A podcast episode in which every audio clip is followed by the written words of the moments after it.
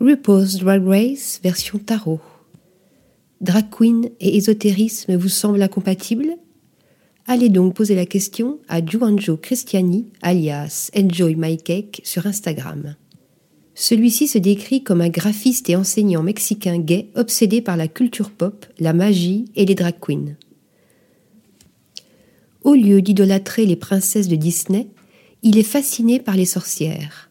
Celles de Blanche-Neige et les Sept Nains, ainsi qu'Ursula ont sa préférence.